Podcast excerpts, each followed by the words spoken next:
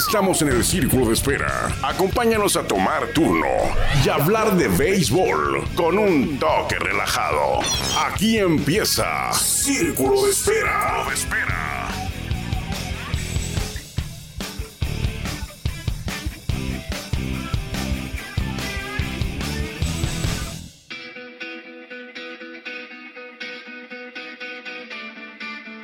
¿Qué tal? Muy buenas tardes, bienvenidos todos a Círculo de Espera. Gracias al Caifán por la introducción. Estamos transmitiendo en vivo a través de la número uno, la 104.9. Un servidor Armando Esquivel le agradece, como siempre, que nos permita que lo acompañemos a hablar de béisbol en este martes primero de, de no, no de julio, primero de agosto ya.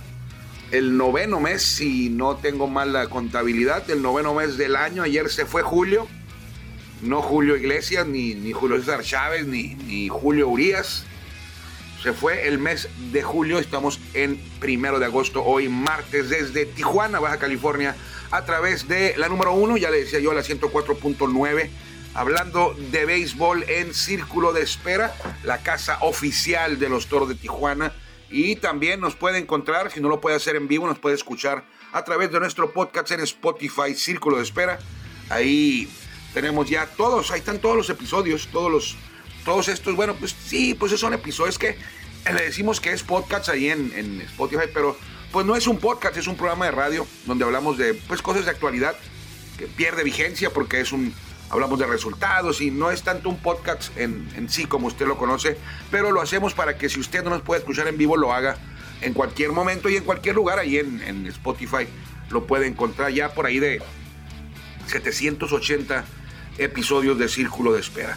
Ayer los toros hicieron historia, pero no, no el tipo de historia que quisiéramos escribir o hablar, porque el conjunto tijuanense, campeón en 2017 y campeón en 2021, tocó fondo ayer al perder por octava ocasión consecutiva. Ocho derrotas en fila ligaron ocho juegos perdidos. Como usted quiera decirle, tiene tres opciones. Y perdieron ayer el tercer lugar también. Y ahora bajaron a cuarto lugar en la zona norte. Eh, la derrota fue dolorosa porque dilapilaron, derrocharon, desperdiciaron una ventaja de siete carreras. Por ahí de la sexta entrada iban ganando 8 a 1 los toros. Y parecía que iba a ser un día tranquilo, que iba a terminar la racha de descalabros, que íbamos a hablar de una victoria, que íbamos a regresar al primer lugar, porque sí está cerrada la zona norte. Una victoria, fíjese, una victoria nos hubiera regresado al primer lugar, una derrota nos mandó al cuarto, al cuarto sitio. Y de repente, lo que no había funcionado, funcionó, que era el bateo. Y de repente, lo que sí había estado bien, falló ayer. Lo que sí había estado bien en la racha de derrotas era el picheo. Y ayer, pues puso su granito de arena para alargar esta racha a la peor en la historia del club. Porque es lo que es. Toros con la derrota de ayer igualó su peor cadena de derrotas en la historia.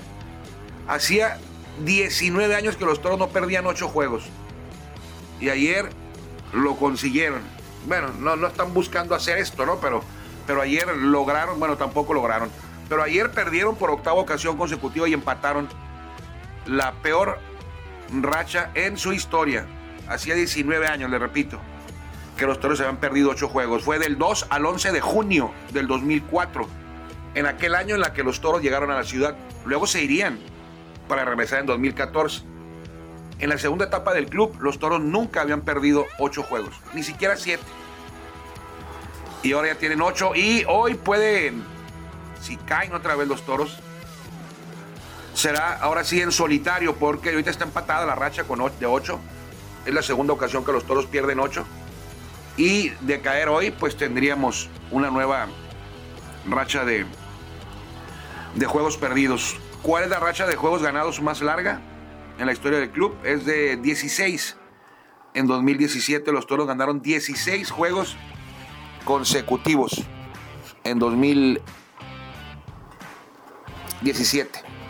Pero bueno, 11 por 9 ayer. También los Toros desaprovecharon una gran salida del veterano Carlos Hernández zurdo.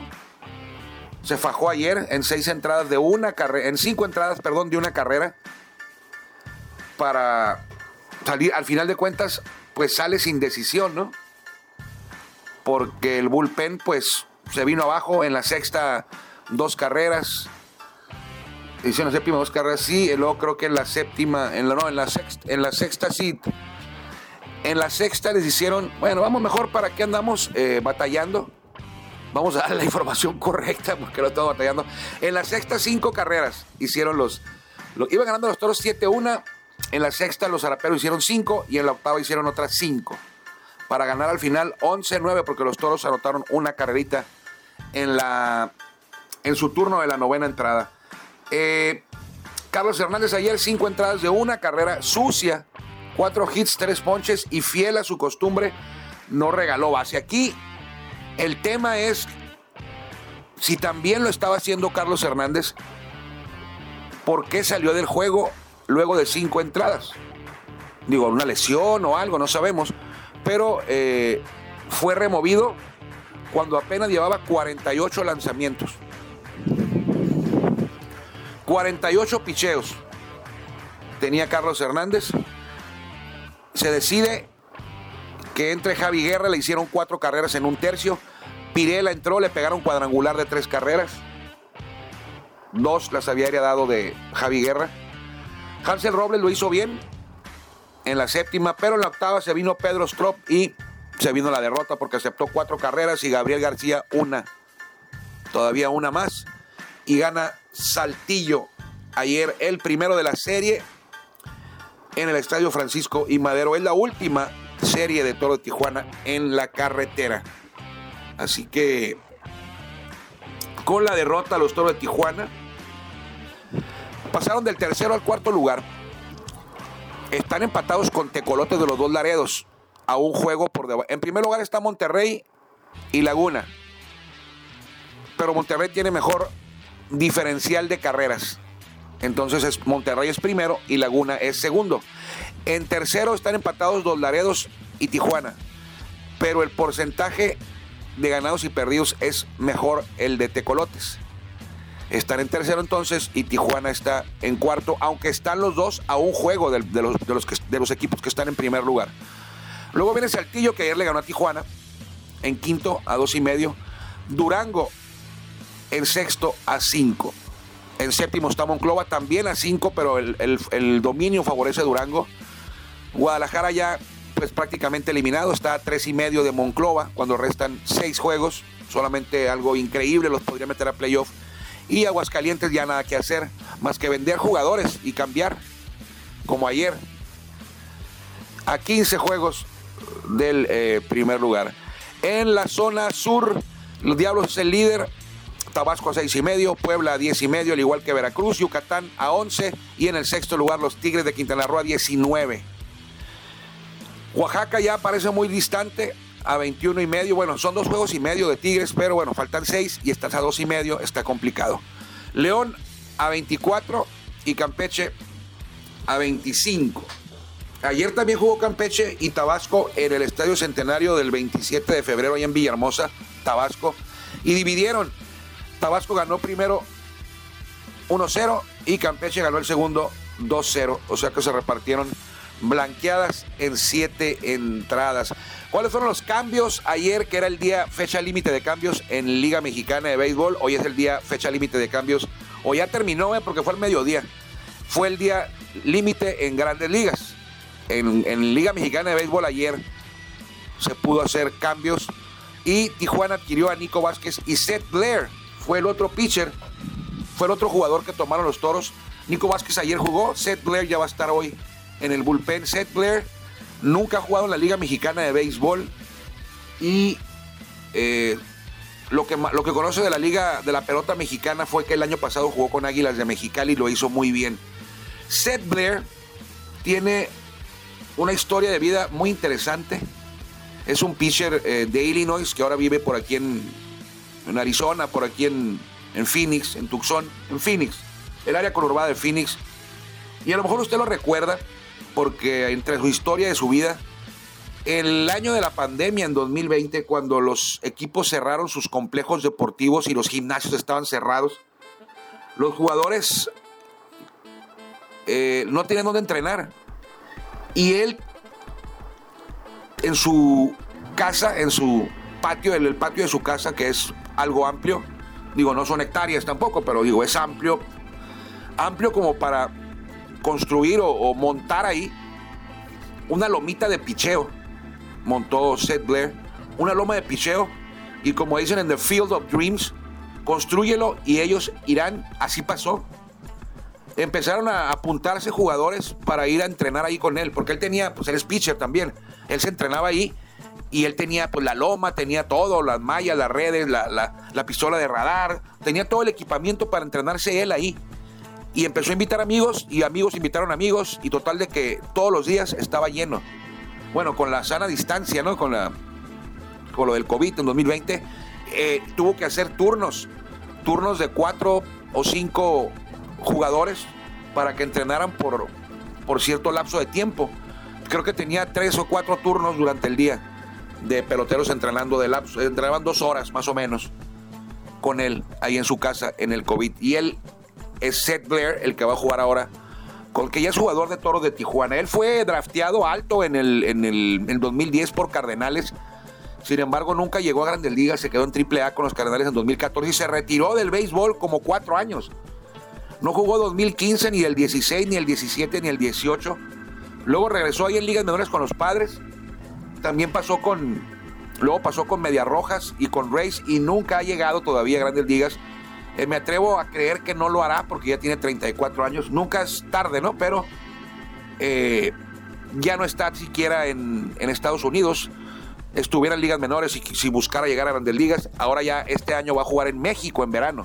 Bueno, el año pasado jugó en el invierno pero en verano jugó con los Rays de Tampa Bay en Durham, AAA. Ahí andaba junto con Jonathan Aranda, fue compañero de Jonathan Aranda el año pasado, pero no alcanzó grandes ligas, Blair. Y ahora no sé si ya tiró la toalla o no lo invitaron a ningún lado y está lanzando, va a lanzar, va a debutar cuando le suba la lomita. La siguiente ocasión que se suba la lomita va a debutar en la Liga Mexicana de Béisbol y lo hará con los Toros de Tijuana, Seth Blair. Eh, ya lo entrevistaremos para que nos cuente él más a detalle, eh, los, los, más a detalle los detalles de su carrera profesional en el béisbol, que tuvo sus altibajos luego de ser el pitcher del año en Arizona State. Eh, fue el pitcher del año. Creo que ganó 23 juegos y perdió uno, o 21-3, quedó, ponchó como a 180 en 18 juegos, 18 aperturas.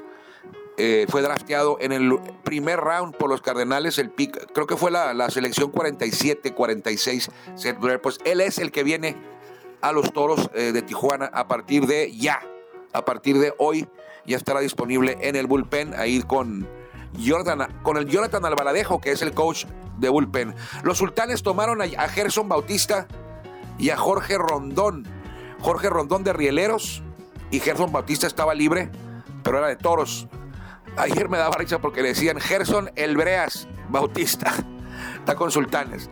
Generales adquiere a Japson Gómez y Joe Corbett. Acereros a Zach Phillips y a Neuri Tavares. Tigres a Gavino Ábalos. Leones Agustín Murillo y Jesús Cruz. Jesús Cruz es el que debutó Grandes Ligas en 2020.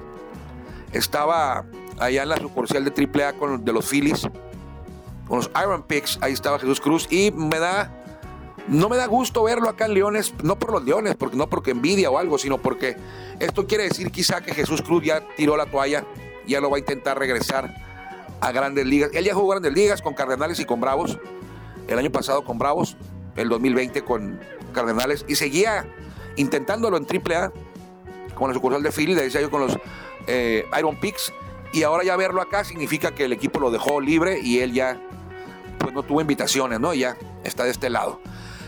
El Águila obtiene a Olvis Parra, Zaraperos a JC Ramírez, que no hace mucho lanzaba con los Sultanes de Monterrey, y a Brandon Villarreal. Pericos a Roel Ramírez, que es prestado. Toros se lo prestó a Pericos. Diablos Rojos a José Bravo y a Eric Leal. Eric Leal, pitcher de Rieleros. Tecolotes a Yocho Rodríguez. Rodríguez estaba con Mariachis. También en el 2018 jugó con Toros. Bravo se queda con Hazael Quijada. En cambio definitivo con los Toros. Guerreros de Oaxaca, Jeffrey Niño. Olmecas obtiene el receptor Arturo Nieto como agente libre. Y los Rieleros a Francisco Villegas. Esas son las caras. Bueno, lo que yo pude recopilar, quizá haya habido alguno más, pero fue lo que yo pude recopilar hasta ayer en la. Bueno, hoy como a las 3, 4 de la madrugada. Eh, fueron los que yo pude recopilar ahí, husmeando entre las redes sociales de los equipos y los boletines de los equipos y de la liga también. Eh, ¿Qué cumpleaños hoy? Hoy es primero de agosto. Mason Boom Garner tiene 34 años. Mason Boom Garner ahora es piso de los diamantes, si es que no se ha cambiado de ahí. Eh, yo tenía la impresión de que había sido Cy Young. No, no fue Cy Young. Fue más valioso en un juego, en una serie mundial. De hecho, estuvo en tres series mundiales ganándolas. Con los gigantes, claro. Perdón. Y hoy cumpleaños Madison Garnes. También Kenis Vargas, que juega en México. Jugó grandes ligas, pero ahora está con los mariachis de Guadalajara. Adam Jones, aquel jardinero eh, de los. nacido en San Diego, creo y después jugó con Orioles en Grandes Ligas. Yo me acuerdo de él con Orioles. Y también de Greg Jeffries, que tuvo grandes temporadas con los Mets, con los Phillies. Incluso fue a juego, varios juegos de estrellas, por ahí de 1500, 1600 hits. Greg Jeffries, lo recuerdo con los Mets, con los Mets de Strawberry y todos ellos, pero no el año que quedaron, campeón, que quedaron campeones, porque los Mets quedaron campeones en el 86. Creo que Greg Jeffries debutó en el 87, por ahí. 88, porque en en el 86 Jeffries tendría 19 años, más o menos, por ahí. Entonces, no me acuerdo haberlo visto con los Mets de ese campeonato, creo que entró un poquitito después, al año siguiente o a los dos años, eh, Greg Jeffries. Hoy los Toros, regresando a la Liga Mexicana de Béisbol, juegan en Saltillo el segundo juego de la serie. El duelo es a las 6.30 de la tarde por aquí mismo, por esta frecuencia, la 104.9, la casa oficial de los toros, con las voces de Juan Ángel Ávila, Alexander Azuaje y Jorge López. En la lomita por los toros estará Nick Struck, 5 ganados, 2 perdidos, efectividad de 3.44 y por Saltillo, JC Ramírez. 6-6-4-59. JC Ramírez estaba con Monterrey hace poco, lo dejó libre Monterrey y tuvo Saltillo que esperarse hasta ayer para darlo de alta y anunciarlo como el pitcher para la jornada de hoy. Tabasco en Quintana Roo, Jeff Kelly por Olmecas, Cameron Gunn por eh, Quintana Roo, por los Tigres. Oaxaca en dos Laredos, Luis Fernando Miranda será el abridor por los Guerreros de Oaxaca y Gwendolyn Bautista por Tecolotes de los dos Laredos. Laguna va con Joe Van Meter a enfrentar de visita a los Leones de Yucatán con Jake Thompson.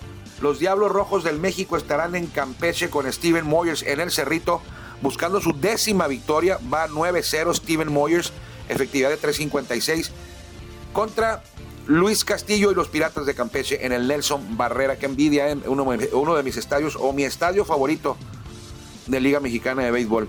Acereos del Norte no ha confirmado el pitcher que va a lanzar hoy contra. Bueno, en la mañana no lo había confirmado, seguramente hasta ahora ya saben quién va a ser. Andy Otero por Bravos de León. Durango se mide a Puebla. Nico Telache por los Generales. Rudy Acosta por los Pericos de Puebla. Eh, Tijuana en Saltillo, ya le decía yo. Nick contra Jaycee Ramírez. Guadalajara en Aguascalientes. José Samayoa por los Mariachis, que ya parece que tiraron la toalla. Y Pavel Hernández, eh, creo que es Pavel, no es Pavel, es Pavel. Yo le puse acento.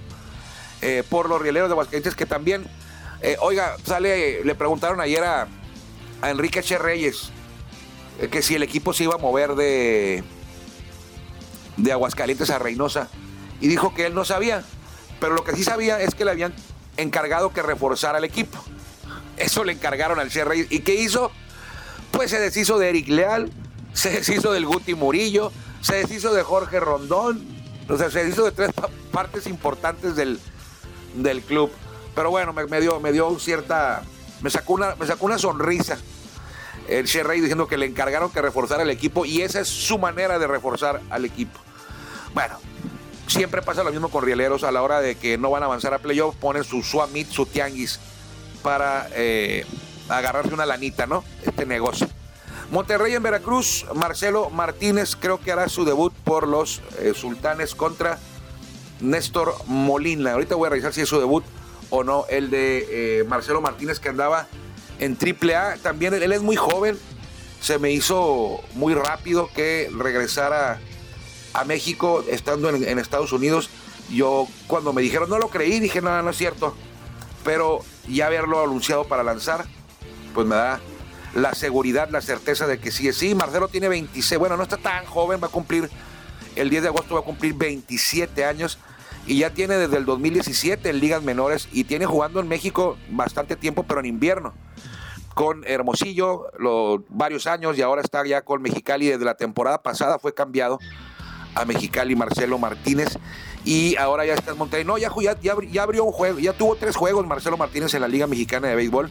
Uno ganado, cero perdidos tres juegos, una apertura, esta será su segunda, efectividad de 2.25. Él estaba con en triple A de los triple A de los ha de ser de los Royals, sí, de los Royals de Kansas City, los Storm Chasers de Omaha, los eh, pues los acecha tormentas, ¿no? Los persigue tormentas, los los acecha tormentas son personas que se dedican a investigar eh, los tornados, las tormentas y ahí en Omaha que creo que es Nebraska, el estado de Nebraska, es común el tema de los tornados y las tormentas eh, mortales, eh, letales, y hay gente que se dedica a estudiarlas, hay otras que se dedican a fotografiarlas o a tomarles video, pues todos ellos son los Storm Chasers, no hace mucho murieron unos, Storm Chasers ahí en, en Estados Unidos, entonces así se llamaba el equipo, ahí estaba jugando eh, Marcelo Martínez hasta hace unas semanas, que fue pues debió haber sido dejado en libertad por la organización de los Kansas City Royals. Y a donde tuvieron fe y se vino a México con los sultanes de Monterrey. Ayer iba a decir ganaron los padres, pero no, no ganaron los padres. Iban 3-3 en la décima, no sé qué pasó. 3-3, oiga, escuche usted, iban 3-3 en la décima, tenían casa llena en la parte alta, están jugando en Colorado, en Denver, contra los Rockies. Casa llena sin out en la décima. 3-3. Dejé de, ver el juego un rato. Bueno, no, lo estaba viendo. Entró un ratito y vi que iba 3-3 en la décima. Y dije, ah, pues ya ganaron. Sin out. En la décima. Yo sé que empieza la entrada con un hombre en segunda. Y que los Rockies también iban a tener un hombre en segunda. Pero dije, bueno, casa llena. Sin out. Parte de la ya ganaron. Y me, me regresé al juego de los toros. Me cambié porque los toros iban ganando con mucha facilidad. Y dije, bueno, esto ya Rodia se coció, van 8-1, vamos a ver un ratito los grandes ligas. Y me acerco a los toros y a la hora, más o menos, reviso los resultados. Y me voy dando cuenta que perdieron los padres 4-3, es decir, no anotaron. No anotaron con casa llena y este sin out. No anotaron y vinieron los Rockies, hicieron una carrera y se acabó. Perdieron los padres cuatro carreras a tres ayer en, eh, en grandes ligas. Ayer hubo actividad de mexicanos y muy buena, por cierto. Destacar lo de eh, Javier Azad. Javier Azad lo hizo muy bien ayer. Lanzó tres entradas, dos tercios, sin carrera. Un hit nada más, tres bases, cuatro ponches como relevo con cachorros. Perdió los cachorros, pero Azad, tres entradas, dos tercios, sin carrera en grandes ligas. Isaac Paredes la volvió a votar ayer, se fue de 3-2 un cuadrangular, ya le decía yo, un doblete, una empujada y una anotada con una base por bola. Jugó como tercera base con los Rays, que le ganaron a los Yankees y fue el primer cuadrangular en la historia de Paredes en el estadio de los Yankees. Ya le había conectado otros cuatro a los Yankees, o tres por ahí, pero allá en Tampa Bay, nunca en el estadio de los Yankees. Eh, y hoy Meneses también conectó cuadrangular, se fue de 4-3 jonrón y doblete, tres carreras empujadas, una carrera anotada. Él jugó como bateador designado en el equipo de Nacionales de Washington. Alejandro Kirk, titular como catcher ayer con eh, los Azulejos de Toronto. 3-1, un hit en tres turnos con una base por bolas para el tijuanense. Eh, estuvo en el juego de estrellas el año pasado, en 2022. Y Andrés Muñoz lanzó un tercio, se apuntó un hold El único tercio que retiró fue con un ponche. No recibió hit ni mucho menos carrera como relevo con Marineros de Seattle que ganaron ayer los Marineros de Seattle. Ya se dio a conocer en otro tema la fecha para el, la entronización al Salón de la Fama será el jueves 9 de noviembre, allá en el, en el Salón de la Fama, en el recinto del Salón de la Fama del béisbol mexicano en Monterrey, en el Parque Fundidora de Monterrey. Eh, los que ya fueron elegidos y van a ser entronizados son los jugadores Luis Arredondo, Roberto Vizcarra, Javier Robles y Noé Muñoz. También en el apartado de grandes ligas, Juan Gabriel Castro. En el apartado de veteranos, Alejo Ahumada y Jesús Moreno. Directivos, Alfredo Jarpelú y manejador Tomás Herrera. Cuando estos señores ingresen al Salón de la Fama, el recinto de los inmortales contará con 216 miembros ahí en el cielo del béisbol. La cita es entonces el jueves 9 de noviembre en Monterrey. El año pasado estuvimos por allá. A ver si también este podemos darnos una vuelta, si Dios quiere. Vámonos porque se nos viene el béisbol. Todavía no, pero faltan por ahí de tres horas, tres horas y media más o menos para que arranque el juego de los toros de Tijuana. Ya se la sabe usted, es por aquí mismo, por la número uno, la 104.9 la casa oficial de los Toribios de Tijuana, que hoy buscarán terminar con su peor racha de derrotas en la historia. Cuídense mucho, soy Armando Esquivel, que le vaya bien.